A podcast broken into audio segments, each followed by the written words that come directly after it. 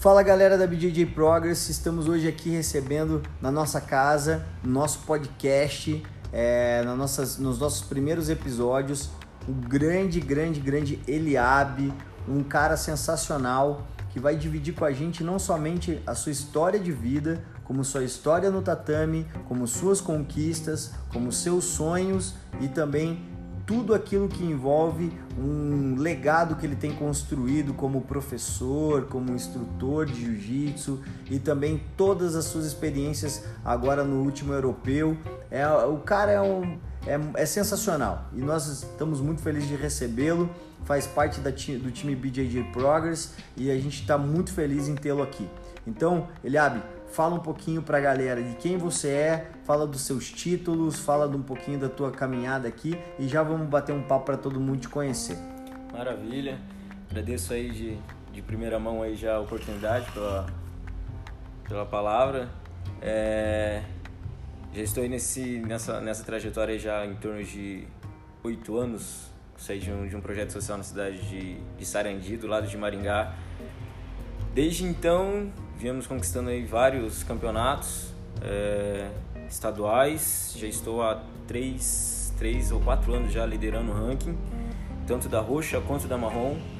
É, campeonatos internacionais temos aí já o Floripa com e sem kimono, Curitiba três vezes vice, vice colocado, bateu na trave aí nesses tempos. é, Sul-americano duas vezes também batemos na trave e seguimos forte aí na, no, no, no, nos trabalhos aí para conseguir voos mais, mais altos aí e alcançar objetivos maiores. Muito legal, cara, muito bacana que você está aqui, ele abre se sinta em casa, você é da família. E também hoje na nossa bancada estamos com a Ju, grande Juliana, nossa parceira aqui dos podcasts da BJJ Progress. E também jornalista, redatora e a, é uma fera, é um fenômeno essa menina. Ju, dá um oi pra galera e se apresenta. Oi, gente, eu sou a Ju, Juliana Beatriz Venance, jornalista, como o Max falou. E, pessoal, é importante falar uma coisa que eu ainda não comentei nos outros podcasts. Eu também pratico jiu-jitsu, galera. Então, também... A Ju é braba. também pratico jiu-jitsu, gente. É isso aí, vamos cair pra dentro, vamos começar aí essa conversa irada, que eu sei que vai ser incrível. É, galera, vocês estão pensando que a Ju fica aqui trocando ideia, essa voz aqui bem suave para dar uma amenizada nesses brutão aqui, mas ela é casca, então se cuida aí. Não se folga não aí que não se folga não que o bicho pega, é entendeu? Beleza, galera. Então, pessoal, eu quero começar contigo aqui, Eliabe, trocar uma ideia com você. Queria que você contasse um pouco para todo mundo, porque todo mundo é, vê as redes sociais e talvez não seja diferente de você. E todo mundo acha que só porque, pô, o Eliabe tá lutando europeu, o Eliabe tá lutando Floripa, o Eliabe tá aqui, tá no tatame, conquista e tal. A rede social ela dá uma enganada um pouco, bastante, né? Bastante. Ela, dá, ela não conta a verdade, assim, bastante. assim, né? Ou quantos por cento da verdade ela conta, Eliabe, na tua opinião, a rede social? Olha, na, na rede social a gente acabou colocando mais a, as nossas conquistas, né? Isso. O, lógico, desse, desse, desses últimos tempos, agora para conseguir esse sonho que foi lutar o europeu, teve muita gente que soube o que é estar tá por detrás do, do pódio, né? Tem, até falava muitas vezes o pessoal, é muito fácil você comprar o ingresso para assistir um jogo do que ser o jogador. Verdade. Então aí o pessoal viu o nosso a batalha para conseguir o, o, o dinheiro para conseguir competir, é, a diária dos treinos. Então a galera teve um pouquinho da noção do que, do que é estar do outro lado do, da, da telinha, né? Mas o que ela passa aí para quem está na, na, rede social é 5% da, da, da, nossa realidade ali. E tem um pessoal ainda acha que é, que é fácil, mas convido todo mundo a passar um dia aí com a gente para pra, sentir na pele. Mas é. Eu acho que é um, é um trabalho onde que a gente, diariamente a gente está plantando e lá na frente a gente vai colher, assim como qualquer outra parte da, no, da nossa vida, né? O jiu-jitsu a gente acaba acaba abrangendo todas as áreas da nossa vida, está dentro do jiu-jitsu e o jiu-jitsu está dentro de todas as áreas da nossa vida. Muito legal, muito legal. E com essa tua declaração eu vou começar a fazer algumas perguntas para você que vão conduzir um pouco, serão fio condutor da nossa, da nossa prosa aqui dentro do BJJ Progress Cast. Eliabe, todo mundo olha para você e te admira pela tua ob, ob, ob, objetividade, pelo teu foco, você é um cara obstinado. É... Fala um pouquinho pra gente onde isso nasceu, cara. É? O que, conta um pouco para as pessoas aí é, como é que foi. Você falou que saiu de um projeto social lá de Sarandi. É, explica um pouco pra gente o que, que Sarandi tem a ver com Eliabe, Eliabe com Sarandi, é, o que, que tem a ver. Conta um pouquinho desse momento lá do projeto social. Como é que você chegou nesse projeto social? É, quem te levou para esse projeto social? É, fala um pouco pra gente dessa história. Então, é, eu eu conheci o a arte marcial através de um projeto social. Não comecei o jiu-jitsu, não comecei a arte marcial, não, a inicial não foi o jiu-jitsu. Comecei fazendo um projeto de karatê né, na cidade. Meus amigos sempre praticavam tal e um, um amigo meu convidou para fazer esse, esse treininho lá no projeto social da até era num, num, teatro, não tinha tatame na época, a gente fazia no, no piso mesmo e o professor viu que eu tinha um pouquinho de talento ali, me deu uma bolsa para fazer o Muay Thai em uma, em uma academia que ele dava aula. Ele me tirou, do, entre aspas, né, do, do projeto, me colocou numa academia particular. Comecei a treinar Muay Thai, fiz umas lutas de Muay Thai. Ele viu também que levava jeito pro, pro negócio, me deu oportunidade para fazer o MMA. E foi bem, foi muito rápido, assim, foi coisa de, de Deus, vamos dizer assim. Eu comecei a fazer os treinos de MMA, coisa de, de um mês, né, que, nesse tempo que a gente estava treinando, e começou a fazer a parte de, de chão, né, de, de, luta agarrada. E eu me apaixonei por aquele negócio, porque eu vi que não era um, um negócio muito monótono. Todo dia tinha um negócio diferente, você via que era um universo muito grande a luta de, de, de solo. Sim, legal, show de bola. E nesse tempo de dois meses, a prefeitura abriu um, uma turma de jiu-jitsu e logo eu já fui um dos primeiros a colocar o nome na lista, porque o tatame que eles conseguiram na época era pequeno e a demanda de, de crianças na cidade era muito grande. E até por, pela cidade de Sarandi ter, um, ter bastante crianças carentes, então eles, eles abriram essa lista. Eu fui um dos primeiros a colocar o nome lá e comecei a fazer esse, essa parte de treinamento. Até quem iniciou o projeto lá foi o professor Rui Pedro Venâncio na época da Checkmate, hoje ele está com, com a sua própria equipe, Norte Jiu-Jitsu o nome. E comecei a treinar o, o chão. Aí eu apaixonei pelo jiu-jitsu, acabei deixando de lado um pouco já a parte em pé e me foquei totalmente no, no jiu-jitsu desde então. E venho, venho focado. Essa parte do, do, foco em si eu acho que vem muito do, dos meus pais, sabe? Vem muito da, da, da minha criação. Sempre fui uma criança muito tranquila. Mas graças a Deus, Deus deu sabedoria para os meus pais e acabou transferindo isso para mim. como é que foi o apoio dos seus pais, né? De você praticar a, essa modalidade, né? Pra, praticar arte suave. Como é que seus pais receberam isso? É, então, tipo, por conta de eles, de eu, de eu vir de um berço evangélico, eles nunca imaginaram que o filho deles ia pensar isso aí na porrada. Aí eu comecei a fazer o karatê, eles já ficavam meio assim, né? Muito mais o meu pai. Meu pai nunca botou fé, né? Ah, é pequenininho desse jeito aí, vai querer lutar. Sair, lutar. E ele, uma vez ele foi num treino e tinha um cara gigantesco lá. Ele falou, cara, o que, que você tá fazendo aí? Sai daí, que não sei o quê. Mas a minha mãe, ela sempre me apoiou bastante, sabe? Em todas as áreas. E depois de um tempo, meu pai foi colocando muito mais fé, sabe? E ele foi, foi numa luta, foi na segunda, foi na terceira, isso na época que tava fazendo Muay Thai, ele começou já a virar meu fã.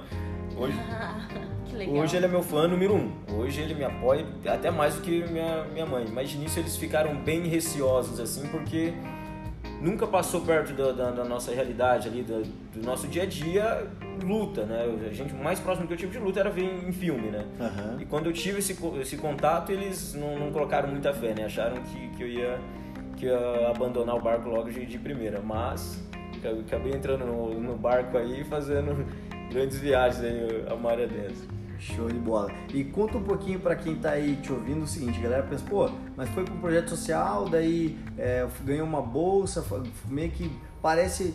Mas conta um pouquinho como foi também você se manter no projeto. É, como foi se você se manter treinando lá na região de Sarandi? Como que foi esse processo é, de, de, você se deslocar? Que, é, como tinha algum apoio? Não tinha? Como que você fazia no teu dia a dia? Conta um pouquinho do dia a dia lá.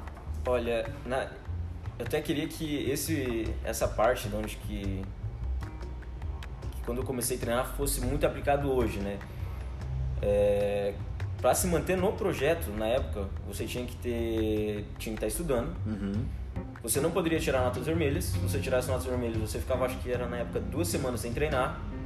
Se reprovasse de ano, também estava fora. E a criançada se amarrava naquilo ali.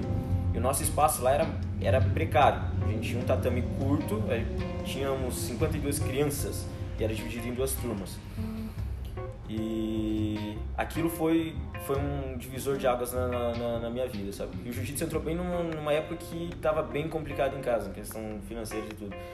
E aí o jiu-jitsu me ajudou a ter muita calma pra, pra saber lidar, saber o, realmente o que eu queria.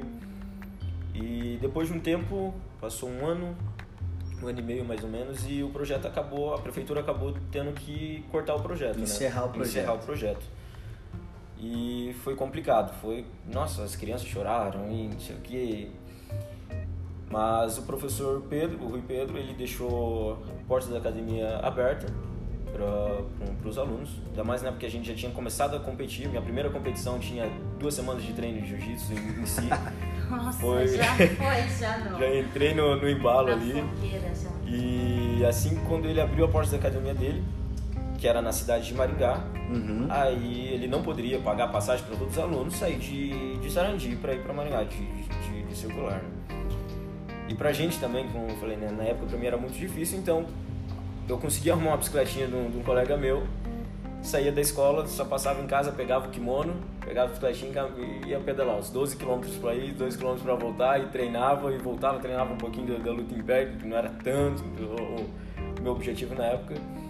E a gente, eu fiquei fazendo esse trajeto aí durante dois anos. Todo dia aí, voltava. E foi, foi sensacional pra mim. Então, peraí. Então, então você consegue a bolsa no projeto, participa do projeto em Sarandi. Daqui a pouco é, vem então a prefeitura e encerra o programa. É, o programa é encerrado, as crianças sofrem, é, não há apoio privado nem público para a continuação do projeto social do qual você fez parte. Aí o professor que tinha um carinho, tinha um amor e, por aquele projeto, por aquelas pessoas, abre a porta da academia dele em outra cidade, que é Maringá, Maringá. para que os alunos que tivessem alguma condição pudessem ir, não, tinha, não tendo apoio para poder é, ter um, um, a passagem do, do circular do ônibus. É, você então arruma uma bicicletinha e você pedala todo dia 24 quilômetros por dia, treina e treina de novo. E é, assim, só para que as pessoas entendam o que você está falando, é, você é, ia de bicicleta de Sarandi a Maringá, certo? É, mas você ia de Sarandi a Maringá, tinha uma ciclovia, tinha iluminação? Como que funciona? Conta para o pessoal entender o que, que significa isso. Olha, se tivesse ia ser bom, porque já foram vários sustos pra, nesse, nesse tempo aí. É, não tinha ciclovia, não tinha. Até hoje não, não tem ainda, né? Naquela, naquele trajeto ali. É, teve uma época que, que eu comecei a, a voltar um pouquinho, fazer a luta em pé. Minha rotina era muito corrida, né? Eu tinha que estudar, na época eu estava trabalhando e tinha que treinar. Então eu levantava às 5 horas da manhã, ia, fazia uma preparação na parte da, da, da manhã, terminava, ia para o colégio, saía do colégio, ia trabalhar de novo, saía do trabalho, fazia um treino de, de, de luta em pé em Sarandi, aí chegava em torno das 10 horas, 10 e meia, pegava a bicicleta emprestada, sem freio, vale, vale ressaltar isso, e ia até Maringá.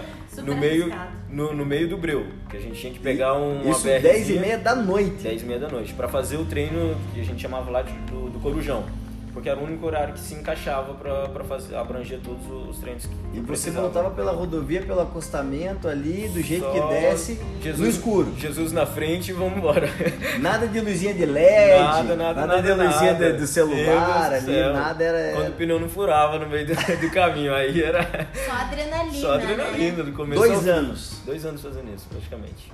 Então tá aí, por isso que a gente vê, como eu falei, ah, é muito fácil ver as redes sociais, curtir Sim, a foto, sim. ver, mas agora é algo muito diferente, é você entender como isso aconteceu, Uhum, né? exatamente. Como se deu essa, essa trajetória. E fala um pouquinho pra gente então de como é que o Eliabe sai de Sarandi, de um projeto social, vai pra Maringá treinar 12, 24 quilômetros por, por percurso, é, por dia para poder treinar.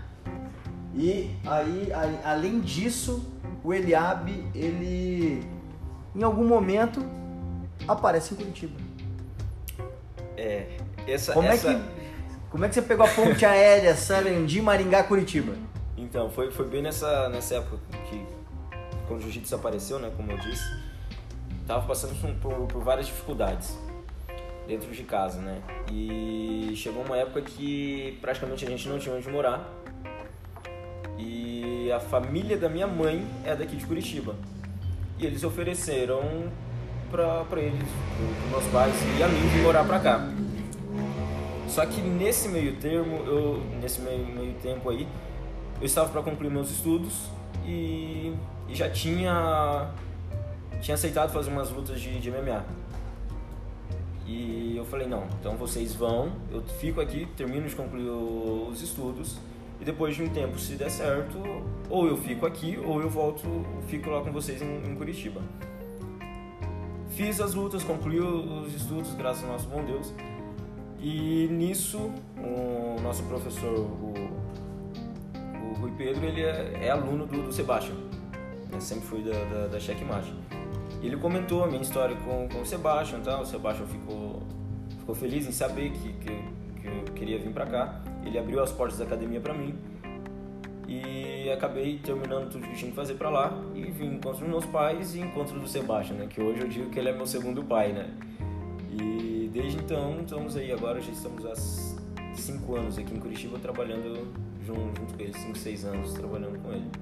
Então foi bem nesse tempo aí do- dos meus pais virem antes, da- por conta da dificuldade que tinha em, em Maringá, em Sarandi, aliás, e acabamos migrando para cá. Show de bola.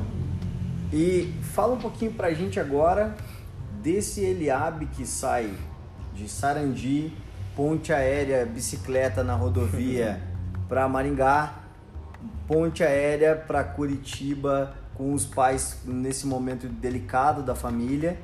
é, e encontra um mentor, encontra um professor, encontra um segundo pai e como esse Eliabe de lá de Sarandi, de Maringá, da bicicletinha do projeto social, da dificuldade com a família, chega aqui em Curitiba e se torna um cara tão ambicioso.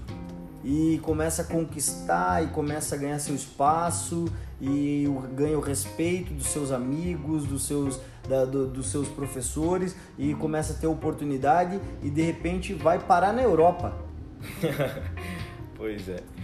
Conta pra gente um pouco desse momento, então, já aqui na Checkmate, numa equipe grande, com estrutura, como que é, surge então essa ambição e esse objetivo, esse foco é, que levou você lá pra Europa? Conta como, como você chegou a isso também. É como, como foi toda essa mudança, né? Você estava numa cidade totalmente um pouco mais pequena e veio para uma capital, né? Como é que foi Uhum. toda essa mudança? De início foi. Deu, deu, deu um baque, né? Porque é, é realmente isso, é praticamente são dois mundos ali, né? E quando eu cheguei aqui eu vi que o ritmo era diferente, tanto da cidade quanto de, de treinos. É, em relação a ganhar espaço, é um negócio que, que é muito. Não, até não sei explicar, minha mãe sabe explicar mais do que eu. Ela disse que foi o jeito que, que eles acabaram me criando. É, eu fiquei acho que uns seis meses com o Sebastian, ele já me deu uma turminha para mim começar a dar, dar aula, dava aula para os iniciantes, daqui a pouco tava dando aula em outro canto. E, e nesse, nesse decorrer eu já vinha competindo desde, eu falei, na segunda semana de treino de Gil já estava competindo e vim para cá tinha muitas mais competições. Ele viu que sempre eu estava chegando, sempre estava buscando bastante coisas e foi aumentando essa, essa vontade. Já, já dentro de mim já sabia que eu queria viver disso. E vendo o resultado chegando, vendo e ele, principalmente ele e a, e a Letícia, né, que é a esposa dele, vendo sempre colocando fé, depositando esperança em cima de mim, foi aumentando essa minha essa minha expectativa de, de, de crescimento. E graças a Deus só vem aumentando a sede de, de, buscar cada vez mais e mais e mais. E já são, tivemos aí em torno de, de três anos para conseguir pro, pro europeu. Graças a Deus, esse ano conseguimos alcançar esse, esse objetivo aí. E ainda temos esse ano aí um mundial, se Deus quiser. E como foi essa jornada para você? Conta pra galera aí do podcast também que tá nos ouvindo, como é que foi a jornada até chegar no europeu? Porque uma coisa é você querer lutar o europeu. Outra coisa é você se preparar e treinar, e outra coisa é você ter recurso financeiro. Sim. É você ter grana para você poder bancar. E você foi lutar agora em 2020 o europeu e aonde tem o euro, uhum. a zona do euro, né? E você, como contou para todo mundo aqui, não tem uma família rica que pode bancar você. Como você construiu essa ponte entre o, o teu sonho e o teu objetivo e automaticamente linkar esse sonho, esse objetivo com a condição financeira? Foi dando aula, trabalhando? Como explica pro pessoal como é que foi essa conquista, Olha, a realização desse sonho? Sim, é um, eu até digo isso, até dentro de casa mesmo, meus pais sempre falam isso. Tudo é questão de, de planejamento, né? Todos os três anos sempre planejei bastante, mas esse ano eu foquei 100%. É, o dinheiro do, do, do, das aulas e tudo mais eu deixava para para eu me manter mesmo, pagar minhas contas, porque é, é, complicado. A gente não. O pessoal fala, ah, você dá aula, ganha muito. Não, a gente. É, é difícil. E para conseguir a, essa parte de, de verba pro campeonato foi, foi em torno de quatro meses, quase cinco meses. Fiz rifas, foi todo dia vendendo bala nos no sinaleiros aí de, de Curitiba para conseguir levantar isso em torno de 12 mil reais mais ou menos foi custou a viagem por conta do euro, que é muito caro pra gente. E tive, tive parceiros que, que, que, me ajudaram bastante para conseguir chegar lá. E graças a Deus deu tudo certo e mais do que certo, né? Para ser melhor ainda fosse voltar com sendo campeão. Mas é tudo uma questão de tempo, né? A gente tem que saber isso. No jiu-jitsu, principalmente, né? Ele tem traz isso para nós, né? Ter a, a, calma esperar que uma hora tudo tudo pode mudar. E graças a Deus aí vamos agora, se Deus quiser, pro, pro mundial. E conta pra galera qual foi a tua experiência, para onde você foi, é, que país você andou, o que, que você conheceu, o que, que você viu, o que melhorou tanto no teu jiu-jitsu, camp, conta um pouquinho pra galera que ela tem curiosidade da hora que você embarcou no, aqui no, no, no, avião até o momento que você chegou na Europa, como foi tudo isso? Olha, na, na saída daqui ainda não tinha caído a ficha. meu Deus do céu, será que é verdade isso daqui ou é um sonho, né? E chegando lá, meu Deus do céu, a, a parte. Eu acabei ficando 20, 22 dias e nessas duas primeiras semanas que eu fiquei foi praticamente treino e casa, treino e casa, campo e casa. A parte do camp foi sensacional, porque eu tava treinando lá dos caras que, tipo, meu Deus do céu, é, são pontos de referência, né? Tava com, com, com o Rico Vieira, com, com os irmãos Lunas, o Diniz, que são, tipo, os números um do, do, do ranking mundial. E o jeito deles verem o jiu-jitsu é, é sensacional, sabe? Porque são pessoas que estão na mesma pegada que você. Lógico, na academia a gente também vive isso di di diariamente, mas a vibe lá é outra, porque todo mundo está exatamente com um único propósito, um único objetivo e é somente aquilo. Então foi sensacional.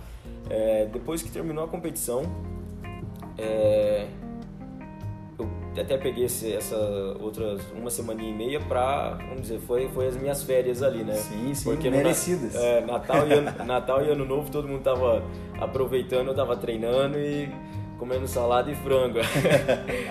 e depois dessas duas semanas eu tive a oportunidade de treinar na, na Checkmate de Madrid, na, na, na Espanha, e acabei indo para lá. Eu ia conhecer outros lugares, mas Madrid me abraçou de um jeito que não tive coragem de deixar eles lá, sabe?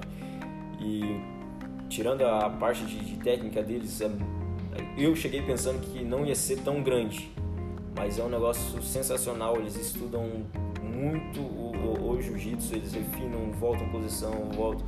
E teve muita coisa que eu acabei passando para eles, muita coisa que eles acabaram passando para mim. Acabei dando aula lá e tudo mais. Então foi uma experiência sensacional. A, a, cultura é outra, então a gente tem. Eu voltei com bagagem de lá e, e, vou aplicar isso para minha vida toda e já já quero tá, tá voltando para lá. Para quem não sabe, galera, o Eliabe foi disputar o europeu em Portugal, tá? Isso. Ele tá falando da Espanha, de Madrid, é, e como a cidade abraçou ele, mas já foi no período de férias, no, período, no período em que ele estava aproveitando para fazer é, visitas nas academias, conhecer nova, a cultura nova, conhecer a cidade e também se abastecer de conhecimento, né? Visitou vários monumentos, vários é, pontos extremamente importantes da história é, de Madrid, da Espanha em si, mas ele automaticamente ele, ele é, se referencia a, a Madrid, a Espanha, porque foi um momento mais de descontração. Mas o foco dele total foi na competição europeia, né, no europeu, que aconteceu na cidade de, na, na, em, em, Portugal. E isso foi muito é, bacana porque ele, mesmo estando em Portugal e com foco no europeu, ele sabia que depois dali ele ia ter um contato com outra, com outra cultura e isso foi, foi muito bacana. Quando você chegou de volta e quais, quais são seus planos agora? Que, que, quais são os novos desafios? Agora que você viu que é, vendendo bala no semáforo e trabalhando honestamente, é, tendo parceiros estratégicos, te levou a, a uma competição europeia. Como você visualiza o teu futuro? Você falou do mundial. Como é que tá isso? Qual é o planejamento? O que, que você espera? É, onde esse menino de Sarandi, Ponte Aérea, é, é Maringá quer chegar? Então, uh, em relação ao Mundial, a gente tem um, um gigante aí para ser derrubado agora essa, esse próximo mês, que é o principal, né? Que é o visto americano. É, eu vou aproveitar agora para competir o, o Floripa e na outra semana já viajo para o Rio de Janeiro para aproveitar também lutar o, o Rio Fal e tirar o visto, se Deus quiser. Sendo visto, aí a gente já, já temos portas abertas para a gente ficarem lá no, nos Estados Unidos uhum. e continuar o, o trabalho aí. É, talvez fique um tempinho mais nos Estados Unidos por conta dessas oportunidades que, que nem eu digo, né? Sempre a gente tá plantando, né? E um dia a gente colhe. Exatamente. Graças a Deus tem, um, tem alguma coisinha para mim colher lá e mas o principal agora é, é tirar esse, esse visto aí e se Deus quiser dá tudo certo pra gente entrar em território americano aí. Legal. E fala pra galera em que cidade, onde você vai treinar, camp com quem você vai fazer, tua preparação final pro Mundial e principalmente onde vai ser o Mundial, para que a galera também fique conectada, ligada e acompanhando você. Certo. Ah, o, a parte do camp vai ser com, com o Ricardo, com o Léo Vieira, perdão, na, na cidade de Signal Hill, na, na Califórnia. O ele dura mais ou menos em torno ali de duas, três semanas antes da competição, né? A gente sempre tem que estar em torno disso daí no, no, no país para acostumar com o fuso, clima e tudo mais. É ele que vai estar comandando ali o, nosso time da, da Checkmate de, de competidores, né? E a competição em si, ela é na cidade de Long Beach, na Califórnia, e dura em torno de, de uma semana de, de competição. Então a gente sempre vai estar aí no, nos comandos do, do nosso chefe aí de equipe, né? O fundador da, da Checkmate, o Léo Vieira. Legal. E essa oportunidade que você está falando, que talvez vai estender um pouquinho a teu, tua permanência nos Estados Unidos, tem relação com o Léo Vieira? Sim, com, na, com na, na Checkmate lá, lá, no, lá na Califórnia. Lá na Califórnia. Muito legal. E fala um pouquinho pra galera, então aí, como é que a galera pode conhecer melhor o Eliabe, como, como falar com ele, onde encontrar, é, quem é o, é, é o Eliab nas redes sociais, como faz para treinar contigo. Você é professor de kids também, né? Isso, isso. Então da Checkmate, como é que a, a família brasileira, os pais que estão ouvindo, é, podem levar seus filhos lá para fazer um teste, uma aula, Uma aula é, experimental? Como funciona aí? Dá uma palavrinha pra galera nesse sentido. Ótimo. É, da parte de, de, de, dos treinos kids, a gente estamos ali na, na Academia Checkmate, na rua Santa Catarina, número 33. Temos aulas de, de kids de segunda a sexta, pois segunda, segunda, quarta e sexta é treino com kimono e terça e quinta são treinos no guis agora, né? Isso das seis e meia da, da noite até as sete e meia da noite. É, enfim, é só chegar levar as crianças lá. Temos bastante crianças, temos uma turminha em torno de 46 crianças que está, estão frequentando lá. É, além da, da Turmas Kids, eu também dou aula na, na Celepar, ali na, na Nilo Peçanha, é, de terça e quinta às 12h30. Então, quem quiser, só, só comparecer. Minha rede social é o Instagram, principalmente hoje o pessoal usa muito essa plataforma, Sim, né? claro, claro. É ilhabe.lopes. Enfim, é, ou, ou, vai me encontrar na, na Checkmate ou no, no, Instagram. É mais fácil me encontrar na Checkmate do que em qualquer outro lugar. É a, é, é a tua é, casa, É minha casa, é minha casa. Legal. É, Eliabe, eu tenho uma pergunta para fazer para você, tá? Eu vendo a sua história aqui. É, você tem 24 anos de idade, certo? E você disse que tem 8, 8 anos de jiu-jitsu. Isso. Então a pergunta vai pensando no futuro. É, como é que você se enxerga nos próximos anos? Vamos dizer, daqui oito anos, como é que você se vê no jiu-jitsu ou na sua carreira profissional? O que, que você se imagina daqui oito anos? Ótimo. Essa pergunta aí eu recebo muito no, no, nos últimos tempos, sabe? É, eu acho que além do. Isso foi desde quando comecei a treinar o, o jiu-jitsu em si, né? No, no, projeto social. E sempre foi passado isso para para criançada, né? Não tornar o pessoal, os atletas, as crianças, em grandes campeões. Esse nunca foi o objetivo maior, não só do jiu-jitsu, mas como do, do projeto social, né? É transformar grandes homens, mudar vidas. E eu penso nisso no, no meu futuro. Lógico, eu tenho a opção de ser campeão, de, enfim, ganhar tudo que for possível. Mas o primordial que eu penso daqui lá na frente é ter o meu espaço e conseguir, através do esporte, através do jiu-jitsu em si, conseguir mudar vidas e abranger o jiu-jitsu em todas as partes sociais possíveis e fazer pessoas do bem. Esse é o meu objetivo maior, como que eu me vejo daqui, daqui a um tempo. Show de bola, maravilhoso. Galera, é, vamos ouvir um pouquinho aqui do Eliabe também, vou fazer uma perguntinha para ele aqui, até porque a gente já está caminhando para o final do nosso podcast, mas é muito legal. Fala um pouquinho dos teus títulos para a galera também entender o que, que, você conquistou desde que chegou lá de, de Maringá, Bai Sarandi. Quando eu cheguei aqui em Curitiba aí começou a, a brincadeira de verdade. Quando eu estava em, em, em Sarandi, foi até no meu primeiro ano de, de, de, de competições, eu acho que eu tinha cinco competições de jiu-jitsu em si. Eu tive a coragem de participar do campeonato sul-americano e acabei fazendo quatro lutas, perdi na, na, na, nas quartas de finais, semifinais, aliás. E peguei terceiro colocado. E quando cheguei aqui, aí começamos um trabalho um pouquinho mais para os campeonatos maiores, né? Por conta de Curitiba ser um, um berço do, do, do esporte. E tivemos aí participações em campeonatos novamente sul-americano, brasileiro, é, europeu, é, estaduais, gente já tem uns, uns três anos liderando 100% o, o ranking aí, tanto com kimono, sem kimono, de todas as etapas aí, graças a Deus, venho, venho sendo campeões. Fui duas vezes vice-campeão sul-brasileiro, é, campeonatos internacionais, o Floripa, São Paulo e Curitiba. Foi também vice-campeão, fui vice-campeão e continuamos o trabalho aí agora para esse ano aí ser divisor de águas e ficar, se, se Deus quiser, primeiro novamente do ranking aí. Maravilha.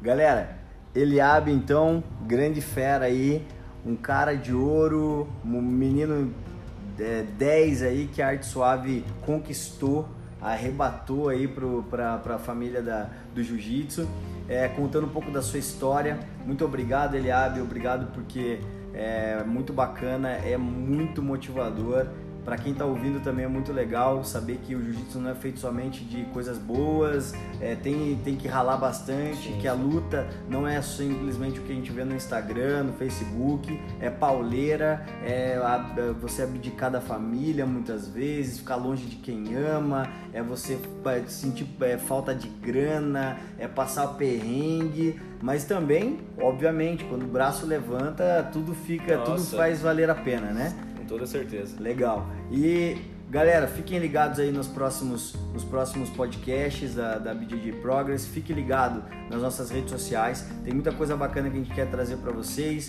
É, em breve temos mais informações também sobre o lançamento da nossa plataforma, do nosso aplicativo, Super App da BJJ Progress. E queremos agradecer a audiência de todos. Compartilha, dá um like, é, que a gente está super é, é, disponível para ouvir também críticas e também ouvir de vocês elogios, que também é bom, tá, galera? Então fiquem ligados aí, segue o Eliab lá, segue as redes sociais da BJJ Progress. Queremos agradecer também a Ju, que está aqui do nosso lado.